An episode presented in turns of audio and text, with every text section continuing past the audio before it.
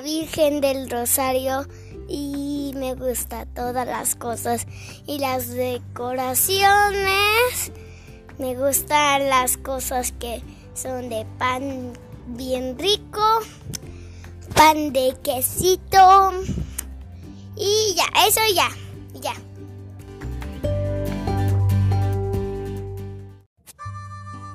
Zapoclanejo, pueblo de tradiciones, imprime siempre un sello muy particular a sus aconteceres festivos. Por desgracia, la modernidad con sus prisas e intereses casi ha matado el auténtico espíritu de celebraciones centenarias, comenzando con la gente de todas las capas sociales surgió un entusiasmo muy ritual, casi mágico. El pueblo, a la vez que sencillo, con sus callecitas chuecas, sus casas de adobe y teja, sus clásicos empedrados o sin ellos, también presentaba muy sobrios lujos de casonas centenarias de estilo regional hoy casi desaparecido, en aras de un comercialismo con un gusto arquitectónico muy ramplón y copión. Volviendo a la gente, todo giraba en torno al 7 de octubre, los adornos, las músicas, los estrenos de ropa, que entonces sí se notaba, hombres y mujeres se lucían con lo mejor. Adornaban sus barrios, se encalaban paredes, se colgaban hilos de papel en las calles, aún las más apartadas y la naturaleza también se unía al jolgorio con sus campos tan floreados y los maizales madurando. Llegaban parientes de todas partes y las gentes del rancho nos traían grandes ramos de mirasoles y Santa María manojitos de anís y té de limón para agüitas calientes muy sabrosas, quiliguas con quesos, tamales, gorditas, elotes tiernos, cecina y hasta taquitos paseados. En las entradas al pueblo, al pie de los arroyos, todos los días se gozaba de un espectáculo. Regalo a nuestra picardía de muchachas y hermosas señoras rancheras cambiándose y refrescándose, lavándose sus piernas para lucir medias de auténtica seda.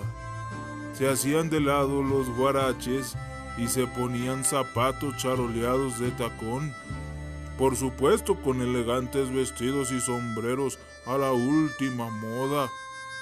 La transformación asombrosa del aspecto ranchero a mujeres muy guapas que incluso apantallaban a las del pueblo. Aquellas caras chapeteadas no se maquillaban.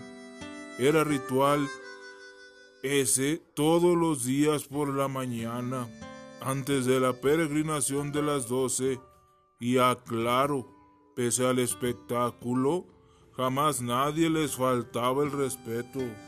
Todo era muy natural.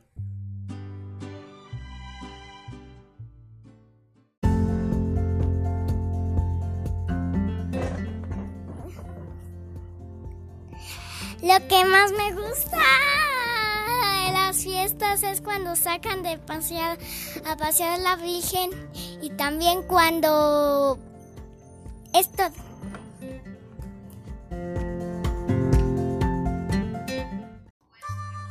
El día 7, aniversario de la Virgen del Rosario, se tomaba como preludio de la fiesta que realmente se hacía con un novenario para terminar con el último domingo. Comenzaba un sábado y seguía nueve días con fecha cambiante, con peregrinación, misas solemnes con sermón, mucha pólvora y música en las mañanas, las delegaciones y los ranchos. Por las tardes, los barrios y grupos organizados del pueblo, todos con fechas especificadas. repartiendo los días y los cargos a todas las comunidades. Con oportunidad anticipada se habían repartido los programas o décimas, nombre popular a la publicación, todos los días serenata y castillo, la entrada de las peregrinaciones con orden y elegancia, portando las damas grandes ramos de flores y velas de auténtica cera, lo mismo los hombres.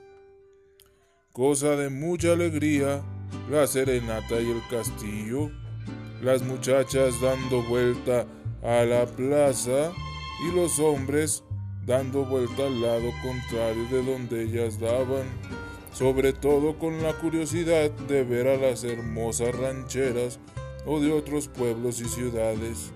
La fiesta era famosa, aquel ambiente con olor a gardenias y azucenas, todos compitiendo por conquistar, regalándoles flores o serpentinas, y el piso quedaba grueso de confeti, y lo más bonito era el respeto al que se quería pasar. Los mismos muchachos lo metíamos en orden o les echábamos a los cuicos. A veces había pleitos cuando al calor de las copas recordaban agravios y venganzas. Las gentes se veían cara a cara, sobre todo los rancheros. En las cantinas se mataban a balazos. Aunque eso no gustara, era parte de la fiesta.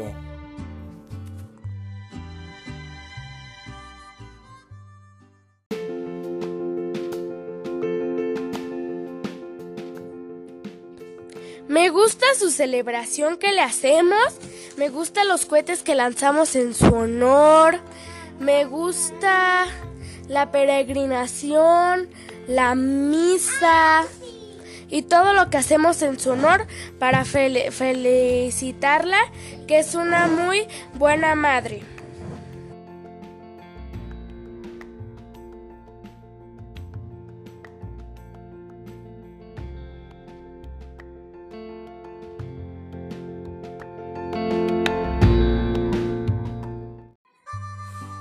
En lo gastronómico había mucha variedad. Venían fonderos de otras partes, panaderos de Jacona, Michoacán, comerciantes de dulces típicos de Colima y Guadalajara, vendedores de quesos de tuna de Zacatecas y San Luis Potosí. De Guadalajara, un jotito, la José Luisa, con varios cocineros, todos muy mariconcitos y muy maquillados. Ponían un puesto gigante y gran variedad de comidas y cenas, muy sabroso y limpio, junto con nuestras excelentes fonderas y fritangueras, camoteros y dulces locales. También se ponían en los portales numerosas cantinas, regenteadas por caciques y políticos en turno.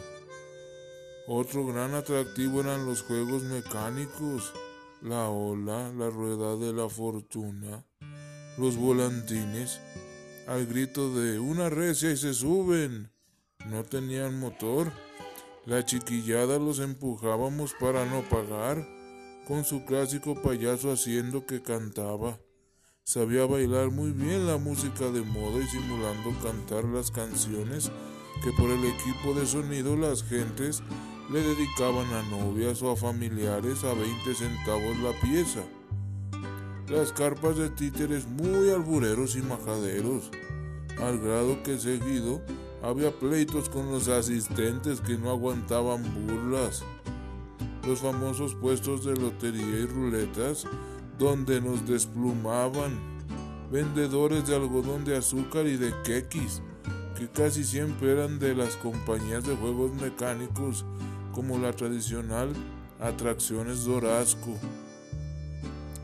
Los festejos del día 7, que repetimos, era muy anterior al novenario, lo patrocinaba la empresa Transportes de Oriente con sus filiales Transportes Reynosa, 18 de marzo, Línea Azul y el Servicio de Carga de Oriente.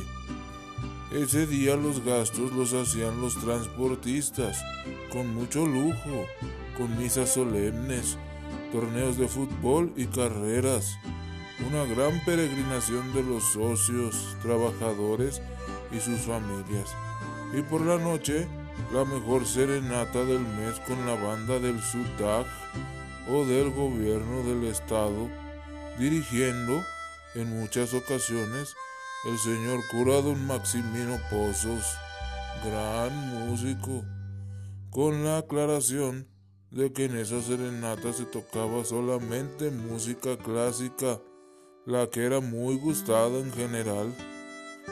Espero, con esto, despertar la nostalgia de los mayores y de los jóvenes la envidia por fiestas verdaderas. Por cierto, la misa del día 7 era y sigue siendo a la memoria de socios y trabajadores difuntos de Oriente y la peregrinación y gastos del último día de la fiesta correspondían y se dedicaba a los hijos ausentes de Zapotlanejo. Escrito por el señor Juan Manuel Jauregui Hermosillo en octubre del 2005. Se titula Fiestas de Octubre.